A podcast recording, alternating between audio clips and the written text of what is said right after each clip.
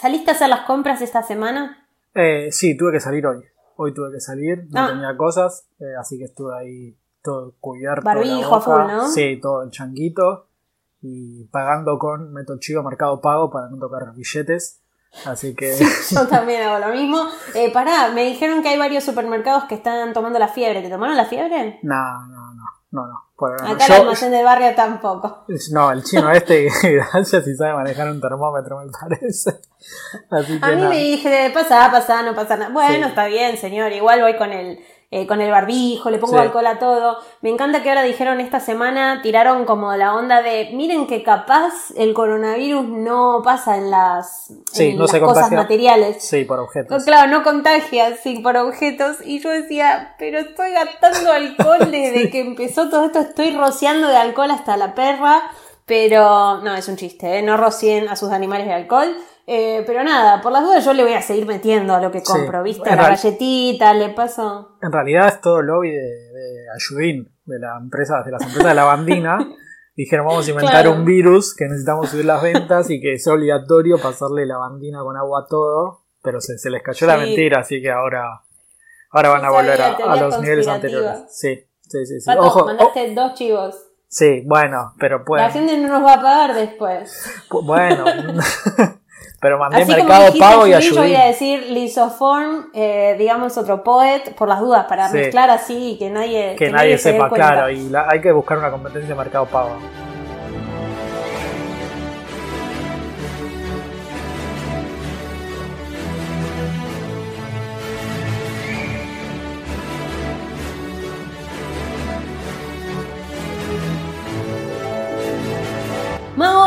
Brujas, muggles y squibs, bienvenidos a un nuevo episodio de Podcast 9 y 3 cuartos. Yo soy Ellis Black, estamos en el episodio 33 y tengo del otro lado de la compu a mi amigo Patricio Tarantino. ¿Cómo estás, Pato? Hola Eli, muy bien, ¿vos? Todo muy bien, seguimos en cuarentenados, seguimos con esta distancia social. Capítulo 33, Ahí tu edad. Tu edad, Eli. Ay, por favor, sí, qué emocionante. O sea Eh, que- los viejos dirían la edad de Cristo, ¿viste? Si volvieses a vivir, podrías escucharte un capítulo en cada año Por de tu vida. año. En cada cumpleaños. Para. me estoy riendo porque me imaginé que Molly me re diría, ay nena, la edad de Cristo, ¿no? Como Sí, sí, sí. sí. me la reimaginé. A Molly la veo, la veo creyente. Estuvimos con varios problemas técnicos, por eso eh, hubo una semana sin episodio. Extrañamos a la gente, la gente nos extrañó, algo muy lindo que nos escribieron, nos retaron un poco, ¿no? Sí, demandaban el capítulo ahí. Cuando les dijimos que fueron Sí. los de una casa de Hogwarts y la mamá de Ron, medio que se pusieron. Ah, bueno, entonces está bien. Si, si, les- si los atacaron eso, los perdonamos. Como que le pusieron Aparte yo digo, culpa a ustedes que los bardean, ¿viste? ¿Qué va a hacer? Exactamente, si nosotros los amamos. Pato, eh, el capítulo de hoy es el capítulo 12 de Harry Potter y el prisionero de Azkaban y se llama El Patronus. Yo creo que es uno de los capítulos más emocionantes del libro, ¿no? Sí, es un capítulo lindo para, para lo que le pasa. Bueno, no sé si para lo que le pasa a Harry, pero sí para lo que descubrimos como lectores. Eh, Así que vamos a, a darle átomos, como dicen en Los Simpsons, porque está bueno. Va a ser una relectura linda. Bueno, lo primero que quiero decir es que venimos de esa Navidad medio accidentada, accidentada en realidad para eh, la amistad de Harry, Ron y Hermione, porque ella habló con McGonagall y terminaron sacándole la saeta de fuego, ¿sí? La escoba esta tan maravillosa que, que le había mandado alguien que no sabemos quién es. Todavía no sabemos quién es y por culpa de, de Hermione es posible, todavía no sabemos, pero es lo que sospechamos, que Harry no la puede usar en el partido contra Ravenclaw, que es el próximo partido de, de la Copa de Quidditch. Exacto, y aparte no solo está enojado él con Hermione, sino que Ron también, porque Ron sabemos que es muy fan del Quidditch, eh, le volvía loco la saeta de fuego, aparte dice que eh, desarmar una saeta nueva era un crimen y Hermione está convencida de que hizo lo correcto. Hermione siempre tiene este tema, viste, de eh, como que de la justicia, de lo que corresponde, aunque el resto se enoje, ¿no? Sí, es, es, es un poco insoportable, pero también le tenemos que dar la derecha porque un montón de veces lo salva. Eh, la relación también Sí. entre Ron y Hermione viene tirante por el tema de, de Scavers De y de. Crookshanks y de las mascotas que están ahí en un ida y vuelta. Así que está todo medio tenso entre ellos. Entre Ron y Harry no todavía. Eso pasa en, en otro No, libro. no, no, por suerte Por ellos, suerte no. ellos están bien. Sí. Pero Harry tiene sus propios problemas internos también, así que está para, no sé, como para hacer un Para mundo analizar, análisis. ¿no? Sí, sí, un Este- mundo análisis Sí. se puede hacer de todo esto, pero no nos metamos en modo bajón y, y vamos que este capítulo la, la suba un poco. Ah, la sube, la baja, qué decirte. Sí, bueno, es, es- eh, es- un caldo, es un caldero que le metieron felicidad, tristeza y, y te lo entregaron Eh, así. Tiene de todo, Sí. exactamente. Bueno, eh, Oliver Wood vuelve a Hogwarts, le pregunta a Harry qué tal la Navidad, como si se reinteresaba, se reinteresara, perdón, pero en realidad le quiere preguntar otra cosa, porque está preocupado porque en los partidos de Quidditch, si llegan a, aparecer los dementores, viste, es su último año en Hogwarts, él quiere ganar la Copa de Quidditch. Y Harry no solo le dice, quédate tranquilo que estoy trabajando en eso, voy a, eh, voy a trabajar con Lupin para que me ayude a ahuyentarlos, sino que le cuenta lo de la saeta de fuego, ¿no? Sí, me- medio que mete la pata ahí, ¿no? Porque Wood no sabía nada, entonces es como que tenés la, la saeta de fuego. Sí, pero no, no, no, Que te, pará. no te emociones. Es peor eso porque Harry en realidad le está diciendo, eh, Wood le dice, ¿ya compraste otra escoba? Harry le dice que no. Wood le dice, será mejor que te apures. Y Ron dice, le regalaron una saeta de fuego para Navidad. O sea, Ron, callate un poco. Metiste la pata mal. Pobre Ron, es que Ron también está emocionado. Ron es como que la tenía él, ¿viste? Es como cuando le regalan la Claro. play a tu amigo y decís voy a jugar. Yo no la tengo, pero voy a ir a jugar a la casa de él. Es que Ron vive a través de Harry, de hecho Sí. después se enoja un montón por eso, pero bueno, un poco es así. Sí. Eh, Oliver está como loco con el tema de la saeta y cuando Harry le cuenta lo que pasó, hay algo que me encanta, que siempre Oliver Wood es como el Quidditch es lo primero, no es que sea un mal pibe, pero su prioridad siempre es el deporte. Y cuando le dice Harry que podría estar hechizada por Sirius Black, porque parece que va detrás de él, Wood dice, no, pero Black no podría haber comprado una... "Ah, ya fue.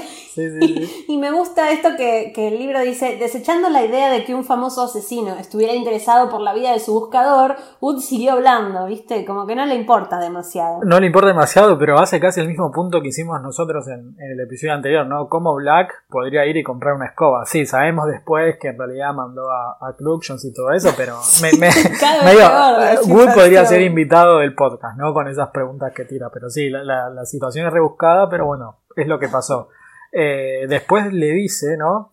Eh, o ya se lo dijo que debería comprarse la Nimbus. Es en esa parte, yo ahora justo no tengo el capítulo a mano, pero cuando lo releí. eh, y Ron Mira, o es en sí, otra perdón, decime. No, no sé si es en esa parte, pero le tiene le- Harry le responde una frase que para mí es cualquiera. Eh. Es en este capítulo, estoy casi seguro, no sé si es en otra conversación. Sí, pero es más adelante, no es en ok, esta charla, cuando lleguemos, sí. cuando lleguemos, cuando lleguemos la digo porque me parece fuera de contexto total para, para Harry que no es tan boludo.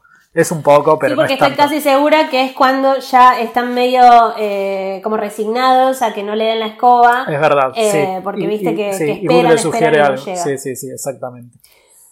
Bueno, antes de ir a ese momento, quiero contarte que las clases arrancan, ya se terminó el recreo de Navidad, están todos en el castillo y em, bueno, Hagrid enciende las hogueras con salamandras, bien Muy ahí, bien. siempre cuidando a los alumnitos.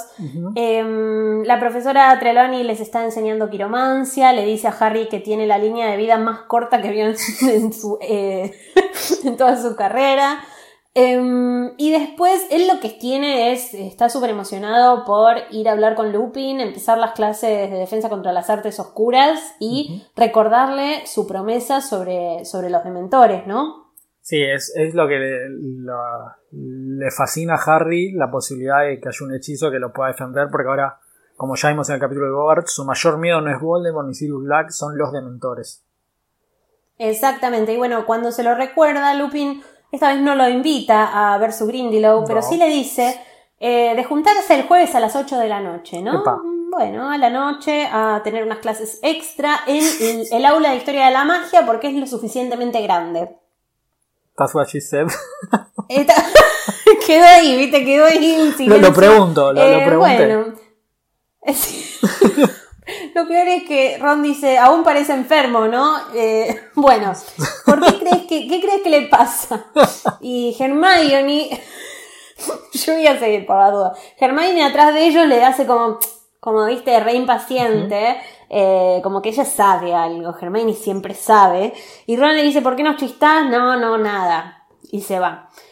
Em, ah, pará, lo peor es que él dice, dije que no sabía qué le pasaba a Lupin y vos chistaste. Y ella le dice, bueno, ¿no es evidente?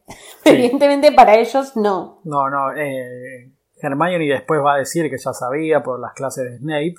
Pero acá este capítulo también tira otra pista sobre el giratiempos de, de cuando Ron comenta eh, que cómo puede ser que Hermione esté en todas las clases y que escucha de los otros profesores que estuvo en dos clases a la vez. Entonces este capítulo también es importante para ir dejando pistas sobre la resolución del libro. Sí, no solo sobre lo de Hermione, sino como vos decías, ella eh, sabía por el tema de la clase de Snape lo de Lupin y también lo sabía porque eh, como que hiló eso con cuando vio al Bogart que era una esfera eh, como de humo parecía, ¿viste? Una esfera de gas y en ese momento, bueno, no, no imaginábamos que era una luna, pero, pero después sí. Sí, ahí como decís bien, las lunas ahí haciendo quilombo y no las quiere nadie. Mercurio retrógrado, no, Luna, no, pobrecita, viste que hoy... Eh, yo no nombré a Luna. No, no, por supuesto, pero yo tampoco. yo solo dije, pobrecita, Pato, caíste solo. Eh, no, te decía que estamos grabando este episodio un martes, hoy es martes 19 de mayo, y eh, a la mañana se publicó un nuevo capítulo de Potter at Home, de Harry Potter at Home, que lo leen, además de un actor Conway, que ahora no me acuerdo exactamente el nombre. Nadie lo, conoce. Nadie lo conoce, no, mentira, lo peor es que para es un reactor inglés, pero es de los de la lista de actores ingleses maravillosos que se quedaron afuera de la saga. Sí, si sí, pero... si pones su nombre... sí, pero es un actor que la última vez que trabajó fue en el 2016, 2017, creo, no, no, no, no es muy conocido, menos a nivel internacional como una... No, no, como por eso, pero yo también lo busqué porque no lo tenía de nombre nada, ¿viste? Y te digo, busqué al actor. Dije, mm, no, qué raro. Busqué al actor y a Harry Potter. Y decía, actores ingleses maravillosos que se quedaron fuera de la saga de Harry Potter. Ah, bueno, por eso le dieron un, ratito del libro para leer, ¿viste? El equipo de Wizarding World hizo lo mismo, dijo, actores que se quedaron afuera de la saga para invitarlos a la relectura. Y saltó este y saltó Ahora, ¿me querés? Querés decir por qué Tipo, eh, un capítulo se lo hace leer a, tres personas. Mira, incluidas dos actrices que hacen de personajes importantes en la saga. Yo creo que la explicación se cae maduro. Al chabón, si lo ponían solo, no lo conocía nadie. Claro. A la actriz de Ginny, Ginny todo... tiene menos gracia no tiene, que no tiene gracia. O sea, un capítulo entero por esa piba que me lo lea la voz de Windows XP. Y, y, eh, y la actriz de Luna, bueno, no, ella es divina. A Ivana no la odias. Es Luna, o sea, es, la misma persona. Sí, Ivana Lynch es lo más, lo más, más Luna que existe. Em, pero sí, eh, yo hubiera bancado uno leído por Luna. sí, bueno, entre los tres, en realidad em, no sé el actor como lee porque no lo vi el video, quizás el actor es, bueno.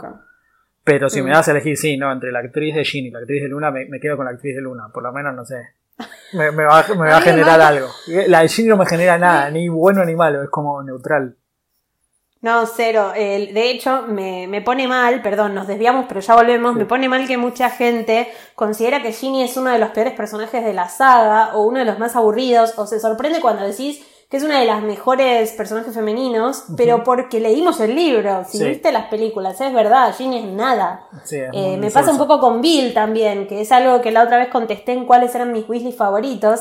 Me vieron como un top 3 de Weasley y el primero era Bill.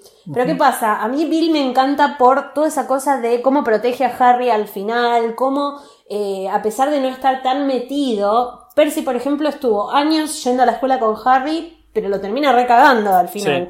En cambio, Bill no lo conocía, pero siempre está del lado del bien y los cuida y se pone a la orden al hombro. Eso siempre me gustó del personaje. Y mucha gente me dice, pero Bill no aparece nunca, a vos te gusta por el actor. No, tenemos que leer los libros, chicos, o al menos escuchar el podcast. Sí, sí, sí.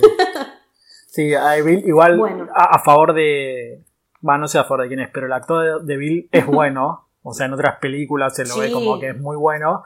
Y la verdad que la actriz sí. no sé por qué no la vi en ningún otro lado, así que no sé si es insulso el personaje o es insulso a ella. No sé si la culpa de acá la tiene el, guionista o ella, o los dos, no sabemos. Ay, pobre, qué feo como la dejaron afuera. Bueno, eh, ahora sí, si querés volvemos y hablamos de Patronus, eso. ¿Querés contar algo más? No, no, no, volvamos ahora que, viene la, el quid de la, de la cuestión, del capítulo. Bueno, hay algo que ya desde ahora te quiero preguntar. Lupin usa un Bogart para que Harry Es lo que pueda no sé. practicar. Ya se lo vamos a. Ay, gracias. No, no, gracias lo- lo por quise adivinar mi investigar. pensamiento. Lo quise investigar, ¿no? O sea, ¿por qué el Bogart afecta a Harry como si fuese un dementor posta? Claro, exactamente, No, no. porque nosotros pensaríamos que los Bogarts en realidad te afectan por lo visual, ¿no? Porque Sí. ves a lo que más te eh, aterra, digamos. Sí, para mí este es un error de Rowling porque, como decís vos, si te afectara de verdad, cuando a Lupin le aparece la luna llena, se tiene que haber convertido en hombre lobo. Eh, Exactamente, sí. Y después, en el cuarto libro, en el Maze, en el laberinto, perdón, a Harry le aparece un dementor, pero al toque se da cuenta que es un Bogart y le tira un Ridiculous y sigue caminando normal. Sí. Lo que yo creo que acá quizás es eh, que Harry le tiene miedo. No, no, no, no se puede justificar. No, no. Iba a decir que le tiene miedo porque No. lo ve y le genera miedo, pero no, no escuchás cuando tenés miedo la voz de tus padres. Entonces, Exacto, eso te iba a decir. Aparte él escucha como creo, no estoy segura, pero ahora lo repasamos, escucha cosas nuevas que no Sí. había escuchado Sí, o las sí. escucha más claramente. Entonces es como, es que está somatizando la presencia de un dementor o que realmente Rowling ahí le pifió, ¿no? no, no, sí, la ver, yo creo que si queremos eh, ser buenos, podemos decir, sí, está somatizando, le afecta de una manera especial, bla, bla, bla. Eh, yo creo que en el momento de la escritura o no se dio cuenta o cambiar todo esto le generaba un quilombo en la trama que dijo ya fue, pasa desapercibido y listo. Yo la Eh. imagino anotando, viste, en esta hojita, esto me da paja, lo Sí. dejo así, tipo, Sí, sí, sí. como una onda Re- basta. revisar después, ¿viste? Revisar después y después no llega nunca. Después llega, hay que publicar el libro. Snooze, snooze, la Claro, claro. Eh, yo creo que sí, que acá hay como una especie de algo que no termina de cerrar, pero bueno, no, no, no podía tener un dementor de verdad Lupin y necesitaba, No, necesitaba los efectos para que pueda practicar y para porque lo que Harry escucha le, le permite una conversación interesante después con, con, con el profesor. Bueno, eh, digamos, como dicen en inglés, no me sale en español, pero es como for the sake of, ¿viste? Como Sí. para que este capítulo eh, exista y tenga sentido, vamos a dejarlo así, le damos el ok. Y eh, vemos a Lupin contándole esto, de que tiene otro Bogart, que el hechizo que va a tratar de enseñarle es magia muy avanzada, está por encima de las matrículas de honor en brujería, las MHB que ellos rinden en quinto año, y se llama Encantamiento Patronus. Sí. Le dice también que, que es algo que no pueden hacer los. que para alguien de 13 años es mucho.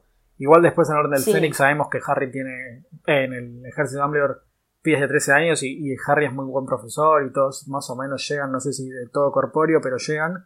Así que eso da la pista de que Harry es muy bueno, no solo como, como un mago y, y, eh, soldado contra las artes oscuras, sino también enseñando.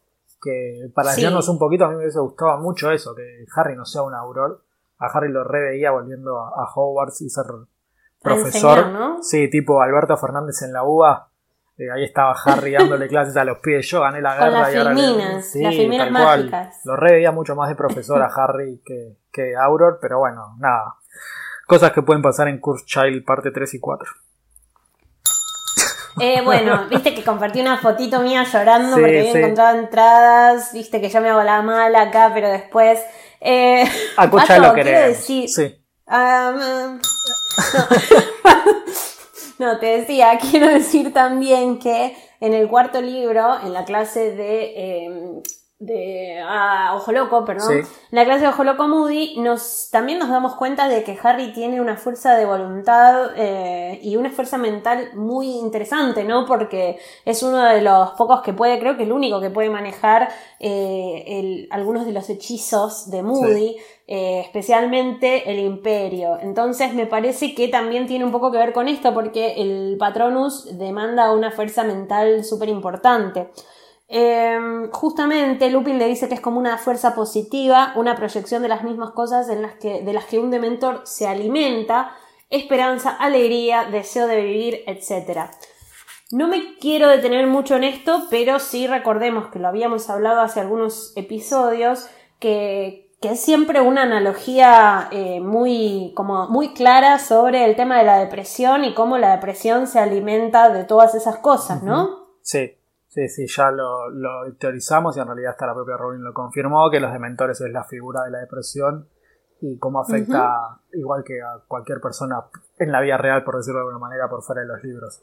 Eh, yo ahora que eh, Lupin da la descripción del dementor, o el Dementor. Sí. Eh, tengo una pregunta que a mí no me queda claro. Es, Rowling no, no, la contestó y no creo que la conteste porque quizás es muy eh, quisquillosa mi pregunta, pero eh, dice que, que, lo que vos generás es una proyección de, de, de, felicidad, ¿no? O sea, que vos, que el, que, el, que el animalito es, vos necesitas ponerle felicidad porque llega como felicidad, no sé. La cosa es que vos le estás dando como alimento al dementor, de esa manera. Claro, ¿y por qué eso le impacta tanto? ¿Por qué no es un banquete para el dementor? Exactamente, es como, bueno, yo voy a buscar felicidad, dame, dame patronus y listo, y la paso bien igual. Es como que, eh, este, o sea, en las películas lo hicieron, no Cuarón, porque Cuarón hizo cualquier cosa. Eh, el, patronus de Cuarón es nada. Sí, sí. Eh, es a mí me gustan los otros porque como que son más, como que salen como, los animales salen, no sé, cómo explicarlo, como que van al choque, ¿no? los corpóreos, claro, como que van al choque contra los dementores. Si veo algo más como de algo físico, violento, pero si ves como que a vos al dementor le das lo que te pide para que no te lo saca a vos, bueno, el dementor se morfa al patrono y, ah, y ahora te va a buscar a vos con menos hambre, con más fuerza, no sé. Como que le das una barrita de cereal, toma. Tienes un. Eh, para, eh, ¿cómo es? Un tentempié. Claro, exactamente. Eso, eso a mí no me termina de cerrar, pero nada, de vuelta, es una pregunta súper quisquillosa. Hay magia acá, es como que. Tampoco podemos eh, llevar todo a la pregunta científica de cómo funcionan todos los engranajes, pero es una duda que tuve, nada, con, con estas cosas, porque es como que tratan de dejarlo en claro de por qué te protege, pero a mí no me termina de cerrar eso. Bueno, por otro lado, también siempre lo contamos y hablamos de esto, pero tengamos en cuenta que en los primeros tres libros son igual de maravillosos y todo, todos coincidimos. Yo amo el tercer libro especialmente, pero son los libros en los que Rowling quizá no tenía todavía eh, un chequeo constante. Vos sabrás más de la parte técnica y de las ediciones pero eh, no, no está todo linealmente bien, ¿no? Como comprobado, y después se empieza a notar cuando quiere complejizar la historia, ¿puede ser? Sí, sí, es a partir del, del quinto y del sexto libro que las editoriales empiezan a hacer eh, lo que una de ellas incluso llama la Biblia de Harry Potter, donde empiezan a notar todo, todos los encantamientos, las relaciones que hay. Eh, hasta antes de eso era simplemente Rowling con sus notas y sus cuadernos y bueno, la editora que trabajaba muy bien, pero quizás no chequeaba estas cosas y no chequeaba otro tipo de, no sé, de, gramática y continuidad, pero nos iba a, las reglas del mundo mágico, como, como le suele llamar Rowling. Eh, sí, como decís vos, los primeros tres libros están. Nada, no, hay muchas cosas que no terminan de cerrar. Algunas Rowling después en los otros libros intenta arreglarlas, pero la mayoría, como estas cosas que. O como lo que hablamos antes, de un Bogart que te afecta o no, ya fue, ya pasó y quedó ahí. Bueno, mismo eh, sobre los dementores y los patronuses. Yo digo patronuses, no sé si son los patronus, pero sobre esto también pasa que en los próximos libros se van a empezar a comunicar a través de, de estas criaturas, de estas energías. Eh, y al principio viste que no lo mencionan y es simplemente una fuerza positiva que termina siendo, como vos decís, un animal que ataca al Dementor y al mismo tiempo puede comunicar eh, cosas o mensajes a otros magos. En principio, yo me quedaría con esto de que es una fuerza positiva, una fuerza positiva que se enfrenta al Dementor, porque el tema de proyectar las mismas cosas de las que se alimenta, eh, viste, es como raro. Lo bueno es que Lupin dice no puede sentir desesperación como los seres humanos, entonces los dementores no lo pueden herir. Es como que si a vos te puede consumir esa alegría sí te afecta, pero si no, no, no sé, es como una cosa extraña. Sí, es raro, por eso, de vuelta, es como volverse muy quisquillosos y buscarle todos los errores. Era una pregunta que tenía, quizás alguien nos puede contestar con el hashtag de su visión o cómo imaginan que funciona esta relación de mentor-patronus, pero nada. ya está, es un patronus y es muy lindo, de hecho es uno de los hechizos que a la gente más les gusta. Ay, totalmente. Bueno, hashtag podcast 934. Eh, Harry pregunta cómo se invoca, qué aspecto tiene. Lupin le dice que es según el mago. Eh, y que solo funciona si te concentras con todas tus fuerzas en un solo recuerdo muy alegre. El tema es que Harry no tiene muchos recuerdos alegres, ¿no? Por eso también creo que al principio le cuesta tanto encontrarle la vuelta, no es un pibe que vivió una infancia súper feliz. No, no, de hecho, así, si yo fuese Harry, lo único alegre que se me ocurriría que es porque ni siquiera cuando le llega la carta de Hogwarts se pone contento, porque no sabe todavía. No sabe, claro. No sé, no, no recuerdo qué recuerda. Yo pensaría cuando atrapó la Snitch, no sé. cosas de ese no sé, no, no, no sé, porque posta, no tiene muchos recuerdos. Sí, cuando ganó Gryffindor, viste, Sí, como, no sé, eh, cuando porque- ganó que Dumbledore hizo ese tra- esa tramoya, Sí. cuando salvó a Ginny, pero creo que es un momento tan desesperante que ni Que no siquiera te pones tan eso. contento. No, lo mismo con Quirrell en el primer libro, es como que incluso cuando le salen las cosas bien no son momentos de felicidad o de alegría. Bueno, quiero decir que no recuerdo en qué momento empieza a pasar, pero me emociona mucho cuando Harry se da cuenta de que sus, sus pensamientos más felices y más positivos son sus amigos y después cuando en el libro 7, perdón por el spoiler, pero cuando también pasa que él empieza a pensar en que todavía están luchando y en toda esa esperanza, me parece hermoso y mucho mejor que decir mi recuerdo es cuando atrapé la pelota, Sí, ¿viste? sí, sí, sí, sí, pero bueno, todavía no, no, no estaba todavía la batalla de Hogwarts ahora. Atrapar la snitch me curó la depresión. bueno, Pato, eh, nada, Harry empieza a practicar Expecto Patronum, primero piensa en el primer viaje en escoba, en todo ese vértigo que sintió cuando se subió a una escoba por primera vez. Eh, salió como un gas plateado, ¿no? Sí, la primera vez no. segunda vez que intentó... Sí, no, no, no llega a ser corpóreo, pero Lupin dice que está bien porque son las primeras veces, así que era lo esperable. Eh, la segunda Y vez... lo mejor es que Sí, Perdón, Lupin le dice, muy bien, eh, tiraste un, un pedito de, de De Patronus, ¿estás preparado para probarlo con un Dementor? Pará. pará, amigo. O sea, acá, acabo de sacar un humito nada le, más. le empezaba la telenovela. Tenía que irse porque, nada, Harry, dale que en 15 empieza la telenovela y me llama Molly y la discutimos en vivo. No, no, no, Se no duerme puedo. temprano, Lupin, claro. Eh, la segunda vez, igual que intenta pasar algo re interesante, es que por primera vez Harry escucha a su padre, en el recuerdo, Sí. eh, la voz de su padre, y eso genera una conversación interesante con Lupin también. Sí, eh, bueno, para, porque estaba viendo eh, ah, la voz de su madre. Espera, primero escucha la voz de su madre de Sí, nuevo, porque le dice a Harry no, a Harry no, por favor haré cualquier cosa, a un lado, hasta un lado, y volvemos a escuchar cómo Voldemort en el momento quería, eh, como spare her, ¿no? Quería evitar matarla. Eh, cuando Harry vuelve a la realidad, le cuenta un poco a Lupin y le dice que cada vez es peor porque la escucha más alto y escuchó a Voldemort. Sí.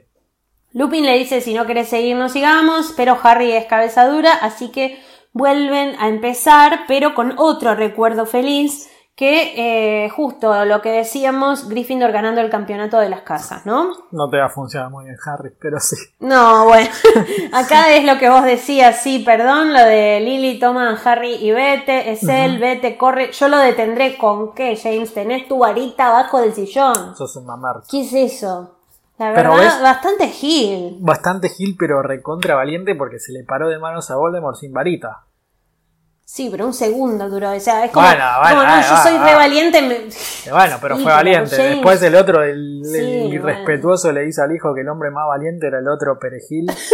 Y tu Gracias, viejo, Pato. tu viejo, tu viejo se le paró de manos a Voldemort sin varita para que vos. Claro. No, Dios mío, me pone de mal humor. Y aparte, si me dijeras que no sabes, pero lo escuchaste. lo escuchaste, O sea, es tu papá. todo lo que no, pasó. no tenía que elegir entre Snape y el, no sé, y el sodero. Era Snape y tu papá.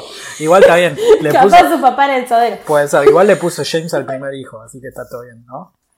Así Sí, que- pero igual, te, bueno, es que te imaginas si le ponía James Severus y O- o Sirius no, Albus se o- o- quería o- matar, claro, James. Al primer hijo vez. le ponía Severus Draco y al segundo le ponía, no sé, Sirius James. Ah, te puse así porque mi viejo era un pibe copado, jugaba al Quidditch. Ay, pero vos pensás que Snape se murió diciéndole todavía el señor de las tinieblas y James sí decía, Santi, vení, vení que yo, yo voy y Claro. los, yo los defiendo, lo detengo al toque, no te preocupes. Pero bueno, nada, es una discusión para otro momento, lo que voy a disfrutar el día que le- leamos el epílogo en este podcast. Eh, espero que sea dentro de muchos años. Eh, y que, que la gente siga escuchándonos, pero lo que voy a disfrutar de hablar de ese momento no tiene pero nombre, mira. Pato, Va, a ser el capítulo especial, el epílogo. Cuatro horas. Lo vamos a leer palabra por palabra. y voy a comprarme un megáfono y lo voy a decir como, viste, Treloni cuando se pone medio loquita a hablar de la profecía, bueno, voy a decirlo así. Em, nada, eh, Harry despierta y Lupin lo vuelve a levantar y Harry le cuenta que escuchó a su papá. Nota que, eh, bueno, él está medio como llorando, Harry tiene como lágrimas en los ojos Sí. y cuando mira a Lupin, Lupin le pregunta, ¿escuchaste a James con una voz Sean. extraña? usted no conocía a mi padre, o sí. Eh, mm, ah, lo conocí, fuimos amigos en Hogwarts, tal vez deberíamos dejarlo para otro momento. Acá Lupin es como que cada vez le da más información, pero nunca Sí. se la juega y le dice, sí, la verdad era mi mejor amigo, pero la pudrió Es porque que, sí, confió eh, en Sirius Black, ¿no? Eh, eh, Es que Lupin vio la película nada más y se quedó sin esa parte de la historia. Vio solo la, la, Como, ¿qué la son los versión del 40. merodeadores? Ni idea. No, pero sí, exactamente. No, pero lo que. Para, dos cosas quiero decir. La primera es que Lupin está haciendo la, la que le tiran a Hagrid, ¿viste? Eh, Hagrid habla de más. Todo en este capítulo es todo de Lupin. Y seguro que Lupin se pone muy a la defensiva. Eh, de hecho, pasa acá y después también porque no quiere a él que lo relacionen con todo el tema de, de Sirius Black, que está suelto, ni, ni con James, porque él sabe que puede, puede ser sospechoso. De hecho, Snape ya medio que le tiró eso a Sospecha él todo el tiempo. Entonces sí. como que Lupin quiere despegarse y se lava las manos. Le dice, sí, lo conocí, éramos amigos, pero nada, cortémosla acá. Sí, bueno, eh, de hecho, lo, lo loco es que Dumbledore sí sabe toda la historia de Lupin, pero igualmente es como que él tiene más miedo de que Harry lo descubra que otra cosa. Eh, tiene miedo a las preguntas de Harry, me imagino también. Eh, la última vez que Harry intenta hacer un Patronus se concentra en los sentimientos de cuando se entera que se iba a ir de Private Drive, de la casa de los Dursley. Hace un expecto Patronus bastante, eh, o sea, bastante poderoso Pero falopa porque igual. escucha un poquito, sí, escucha un poquito a sus padres todo, pero de golpe una sombra plateada sale y, y ataca o se mete en realidad entre él y el Dementor tipo un escudo, ¿no? No lo ataca. No, e igual como decías, es, es falopa. Es bueno, pero falopa. Es el típico jugamos bien, pero perdimos, ¿no? O sea, si no estaba Lupin, Harry te, te, te morfaban vivo.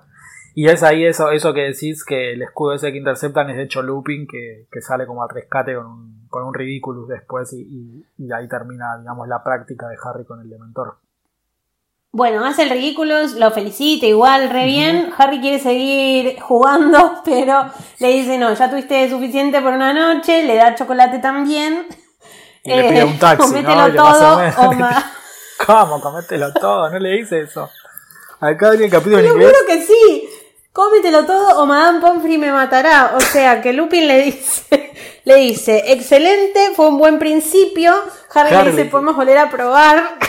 Lupin le dice, no, ya tuviste bastante por una noche. Comete Comete todo. Yo no puedo así, Patricio, con esta mujer. Yo no sé La si es Rowling, si es la traductora, Yo qué no onda. sé, yo no sé qué es lo que te sorprende. Están hablando de hechizos y vos pensás De otras chocolates. cosas, de chocolate. No, no. ¿Qué carajo hace No, Madame nunca. Pomfrey en todo esto, no? Tipo, comételo todo, Madame Pomfrey me mata. Ah, e- esa parte me pierde a mí, porque ahí ya, ya es una red de, de- de- no sé, de, de qué están hablando. Lo anterior venía bien. A mí ya me perdió todo, pero bueno, eh, nada, Harry le dio un mordisco al chocolate, Ok, vio que Lupin apagaba las luces, ok. otra vez. Basta, o sea, que Eh, son bueno. insaciables todos. Bueno, al final le dice, si conoció a mi papá también conocería a Sirius Black. Lupin se da vuelta y le dice, ¿qué te hace pensar eso? Claro, Lupin no sabe que Harry sabe más sobre Sirius y su papá. Y al mismo tiempo, Harry no se lo dice, le dice, me enteré que eran amigos nada más. Y Lupin dice, lo conocí o creía que lo conocía, será mejor que te vayas. Ahí como que cierra la conversación. Em, pero, pero bueno, nada, Lupin ahí, como vos decías, está medio a la defensiva, ¿no? Sí, sí, no, no le cabe una por eso mismo de que, de que está ahí, está entre el spa y la pared. Aparte, eh, Sirius Black entró a Hogwarts y todavía no sabemos cómo. Entonces. Lupin podría pensar tranquilamente, me mandé alguna yo, como después vamos a enterarnos que se la mandó Neville. Eh, Lupin podría pensar que eh, Sirius Black está usando el mapa del merodeador y de cierta manera él lo ayudó, porque todavía eh, Lupin no sabe que en realidad el mapa del merodeador lo tiene Harry, lo tenían los mellizos, los gemelos. Que Entonces, de hecho, que de Sí. hecho Lupin medio después dice que él se estaba convenciendo de que. Sirius entraba por otros métodos y no por eh, cosas que él capaz, de las que él tenía control y no hablaba, ¿no? Claro, por eso mismo. Entonces Lupin está en una situación jodida. Pero de todas maneras, para mí, si Lupin. Esto es una opinión personal, ¿no? Lupin no, no parece estar haciendo. Vamos, no sabemos que está haciendo mucho para detener a Sirius. Así que para mí, una parte de él eh, tenía ganas de verlo. Tenía ganas de que, de Yo- que aparezca. No sé eso, la verdad es que no, no me Es una opinión personal igual, es, como una. un- No, no, está bueno, pero yo no lo pensé tanto por ese lado, sí lo pensé eh, después cuando dos años más adelante, no, dos años no, Cuatro años más adelante, Lupin tiene una discusión con Harry. Harry le termina diciendo que era un cobarde. Y yo creo que Lupin en ciertas cuestiones era bastante cobarde, ¿no? Como que eh, tanto en la de no enfrentar a sus amigos por miedo a que se enojen con él, todo esto como consecuencia también de que era un hombre lobo, de la discriminación que sufrió toda su vida. Pero acá también es bastante cobarde y de hecho él lo reconoce, ¿no? Yo creo que todo el mundo dice, ah, Gryffindor tenés que ser valiente. Pero no, la verdad es que a pesar de, en, por momentos no ser valientes, enfrentan igual esos miedos. Y yo creo que eso es lo que los hace Gryffindor. Sí, sí, sí, pero sí, eh, quizás la palabra no era esa de cobarde, sino era, es como el tibio, ¿no? Es el que no se la juega. Eh, es el tibio. Lupin es tibio, ¿no? no se la juega por de hecho, eh, con la gusano sí se la juega, porque en la que cuando tuvo que impresionar a los Potter mal o bien, se la jugó y lo hizo. Y Lupin es como que para mí era el que, el que siempre te pospone algo, ¿viste? No, ahora no, después lo vemos. Así que sí, sí, me gusta esa forma de Hablamos, hablamos, sí, sí, arreglamos, arreglamos más adelante. Eh, bueno, Lupin, nada, termina la clase, Harry medio se convence, basta, mis papás están muertos, tengo que dejar de pensar en esto, porque también pasa un poco el tema de que los quiere escuchar, ¿no? Em, pero dice, será mejor que me controle si quiero ganar la Copa de Quidditch. Y en resumen de lo que pasa en el torneo de Quidditch, Slytherin juega con Ravenclaw, gana Slytherin pero por muy poco y Oliver Wood está súper nervioso porque les dice que si Gryffindor le gana a Ravenclaw se ponen en el segundo lugar y todavía tienen chances de ganar la copa, ¿no? Sí, un quilombo, nunca se entiende bien cómo funciona eso. El Quidditch, ¿viste? Sí, aparte está la copa de las casas, la copa de Quidditch, los puntos que ganás por Quidditch para las... Es como muy extraño. Pero yo creo que ni Rowling lo entiende, ¿eh? Yo creo que si se lo preguntamos ella tampoco. No, o, peor, en vez de decirte no entiendo, le dice así nomás, te dice no, pero en realidad tenés que calcular los puntos y queda para el culo, peor, así que mejor no se lo preguntemos. Te una mentira total y te dice Nagini estuvo siempre planeada. pero bueno, así que es una de esas cosas que prefiero que, no, que nunca las explique y, que, no, que no me toque el Quidditch, me toque todos los demás, pero el Quidditch no me lo arruine, por favor.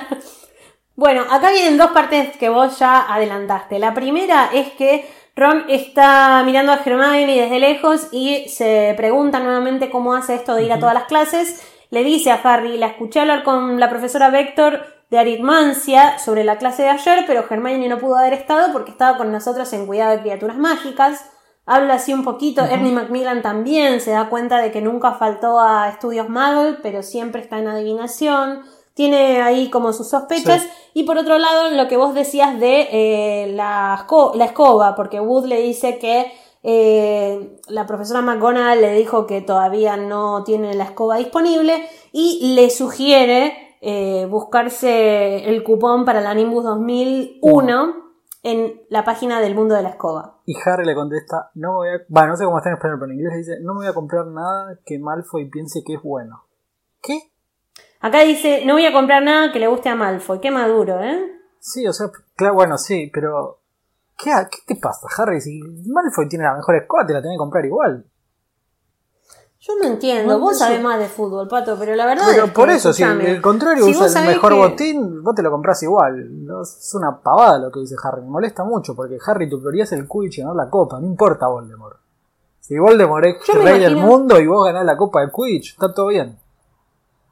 Claro, es como no voy a usar una varita porque no voy a usar nada que use Voldemort y encima tener la misma, el mismo núcleo, Harry, sos un salame. Sos un salame, Harry, dale, comprate la Nimbus 2001 y no jodas más. Me, molesta, me molesta. Yo me reimagino, me reimagino a un Higuaín hablando con una marca de zapatillas de botines, viste, diciendo no voy a usar ningún botín que le guste a Messi. No. Sos un mamerto.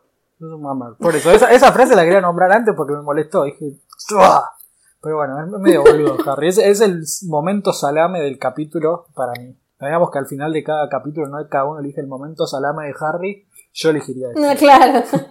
Bueno, me gusta, me gusta este porque en realidad después no se manda demasiadas.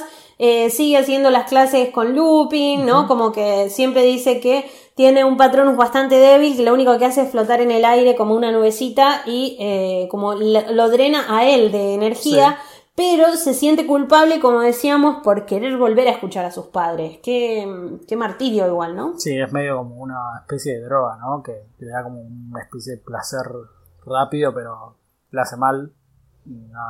hay, como una metáfora más grave acá que no nos vamos a meter ahora, pero es interesante, ¿no? Eso, eso que siente Harry de querer como lastimarse de cierta manera con este Bogart de mentor para poder escuchar la voz de los padres. Es, es raro, es raro. Es raro y aparte es un poco eh, recordar, no olvidarse nunca de lo que pasaron, eh, pero al mismo tiempo él la pasa mal y los quiere escuchar porque nunca los escuchó, es como un ida y vueltas. Eh, Lupin le dice que se está obligando demasiado, que ya no se desmaya, que está bueno.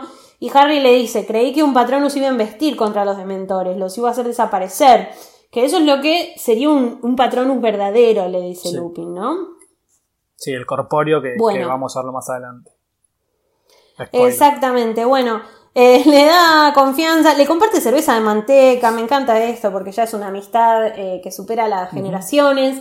Eh, hablan un poco y Lupin le dice bebamos por la victoria de Gryffindor contra Ravenclaw porque los profesores de Hogwarts siempre son muy objetivos, ¿no? en, sus en sus opiniones. Em, y ahí Harry le pregunta qué hay debajo de la capucha de un Dementor, ¿no? Sí, complicada la pregunta. Complicada la pregunta porque, eh, bueno, lo bueno igual es que ya nos da la pauta de lo que es un beso del Dementor porque esto nosotros eh, nos sirve para el final del libro. Sí, sí, sí, es, la manera que tiene Robin de introducirlo y Lupin le dice, ¿no? Es, es lo, que hay es, eh, no se sabe, pero se, se, cree que tiene una especie de boca o, de mandíbula que es la que usan para darte el beso del Dementor que lo que te hace es, te, te chupa el alma y te la saca. Te roba el alma. Ajá. Sí. Y Harry ahí es como muy inocente y le dice, lo matan. No, es mucho peor porque vivís sin alma mientras siga funcionando el cerebro y el corazón. Esto es como una analogía también a lo que sería, no sé, eh, cuando, cuando alguna persona queda en estado vegetativo, supongo, ¿no? Porque nada más que acá habla de alma en cambio de que el cerebro funcione y el resto no, o al revés. Sí, sí, dice que no tenés más sentido de, del yo, ni memoria, ni nada, entonces sí es, sí, es una buena analogía. Dice solo existís como un caparazón vacío. Eh, y es heavy porque después le pregunta, Lupin le pregunta a Harry si piensa que alguien se merece eso. Y Harry le dice que sí, lo cual es, raro. Que sí, primero, Black lo merece. Sí, eh, primero es raro porque Lupin le hace la pregunta a un pibe de 13 años. Es raro, ¿no? Es casi como que... Pasa que él le dice, Creo que Harry primero le dice, primero piensa que nadie tendría que pasarlo, pero después piensa en Sirius Black y dice se lo merece. Entonces ahí eh, Rowling no, Lupin le dice, ¿eso piensas? ¿De verdad crees que alguien se merece eso? Es una... Mm, yo creo que también, no me voy a meter pero ni ahí en el tema, pero creo que también es esta cosa de eh, los chicos y sobre todo los adolescentes más calentones que si te le preguntas a un adolescente, ¿tiene que haber pena de muerte? ¿Tiene que haber esto? ¿Viste? Como que siempre te dicen que sí. Eh, y no lo piensan tanto. Después, bueno, cada uno eh, lo evaluará eh, y reflexionará qué le parece. Pero el adolescente siempre es mucho más impulsivo con su respuesta, ¿no? Sí, sí, acá claramente Harry es impulsivo, porque de hecho dice, lo merece, dice de repente, impulsivamente. Pero para mí es un tema re heavy, porque aparte, de hecho, es, de hecho es peor que la pena de muerte. por cómo le dice Lupin, que esto es peor que la muerte. Entonces es un tema heavy. después vamos a ver lo que pasa con esto, porque vamos a llegar a un punto en donde Harry tiene la oportunidad de, de salvar a alguien de esto, pero me parece una forma oscura casi de, cerrar el capítulo.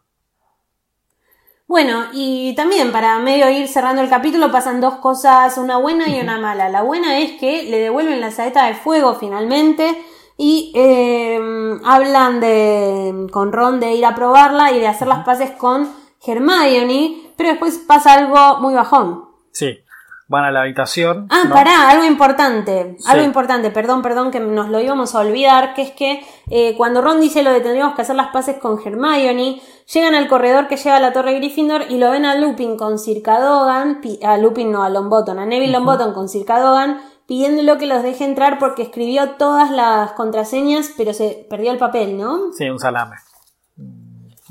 un, salame, pero esto es re importante. Sí, sí, sí, sí es importante, pero es un salame. está cambiando la contraseña todos los días. Eh, Neville no se la. Estoy con Neville y Lupin. Neville no se la acordaba cuando era una vez por mes o una vez cada tres meses, imagínate todos los días. Se anotó todas las de la semana eh, y les dice a los chicos que las perdió.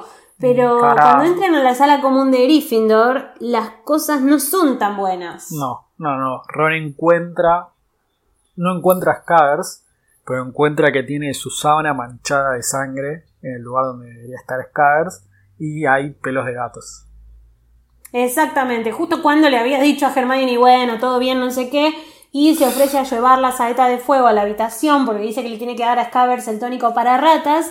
Eh, como que está todo bien y de golpe eh, vuelve Ron y le grita a Hermione y le dice, mira, Scabbers no está, hay sangre y en el suelo eh, hay pelos de gatos. Pelos de gatos. Qué difícil. No, me da bronca el gato de Germán. Sé No, que a acá, sé que acá no tiene, sé que acá no tiene la culpa, pero bueno, igual es un quilombero. Es un quilombero ese gato. No, sí, pero es un quilombero porque sabe que está todo mal, que los quiere despertar a estos pibes de alguna manera y estos pibes, viste, hay que remarla en dulce de leche para que Sí. se den cuenta de algo. Es verdad. Me ponen nerviosa, son un peligro. Sí, sí. Una cosa que me quedé pensando, Hermione no tiene lechuza, ¿no? No, usa las del colegio. No, Hermione usa las lechuzas del o colegio. sea, se aprovecha de, de la educación pública. Tipo, te regala una mascota, comprate igual- una lechuza. No te no, me compro un gato, tal uso la del colegio. A mí me, me vuelve loca eso. Es como que yo pienso por un lado, ¿quién querría tener algo que no sea una lechuza si la lechuza es lo único que te sirve para Claro. mandar cartas? Pero al mismo tiempo, ¿para qué vas a comprar una lechuza si tenés la lechuza de la escuela? Es como raro, ¿no? Es como... Sí, pero mandarías a la lechuza a la escuela a comprar falopa, no. Necesitas, es como decir, no, no, necesitas un correo, el correo es privado, tiene que ser útil, o sea. Claro, es como usar tu mail de la empresa contra Claro, tu Gmail, ¿viste? no podés, es como que esas cosas las mandás por Hedwig Gmail. Claro, el tuyo personal, aparte, ¿qué, qué onda? Cumplís 7 años y ¿qué haces, pibe? No mandás más un correo. Te vas de Hogwarts y que te vas a tomar el tren, toca una carta. Para que me tomo el tren. Ay, me voy a esta Claro. Escocia. y le pido a Dumbledore que me deje mandar una carta. No, no la vio, Claro, la no, vio es bastante complicado. Sí, sí, pero bueno. Pato, eh, bueno, dijimos que iba a ser un episodio corto, pero 47 minutos llevamos más o menos. Te digo Sí. que hablamos bastante y evaluamos un montón de cosas, ¿no? Del, del capítulo. Sí, era, era como cuando dijiste en la presentación, es un capítulo lindo, bastante icónico. Eh, en las películas está bien hecho, eh, más allá del efecto del Patronus, que es esa especie de escudo de Capitán América que hace Harry. pero, pero me gusta, me gusta el capítulo. Y es de vuelta, es esa escena icónica de Lupin abriendo el cofre y saliendo ahí el dementor. Eh, Está bien, es una buena adaptación. Le pusieron mucha platita a los efectos de esa escena. Sí, sí, le pusieron mucha platita, pero bueno, no le pusieron mucha lealtad Mucho al libro. sentido común. No, no, no. Bueno, Pato, ¿a dónde te seguimos? En coleccionista Harry Potter en Instagram y en Twitter coleccionista HP. A mí me siguen en Ellis Black, todo junto en las dos redes. Y quiero mandar un beso a la gente que, por ejemplo, le escribió a Fido Sargenti la otra vez eh, por un podcast que hacíamos juntas de His Dark Materials. A decirle que no me encontraban en redes porque, claro, yo decía Eliana, guion bajo, más Claro. con SC y todos los primeros episodios de este podcast también. Así que nada, si, si no me encontraron y alguien quería seguirme, además de escuchar esta voz, es Ellis Black, todo junto. Bueno, Pato, eh, lo digo yo, lo decís vos. Decilo vos. Nox.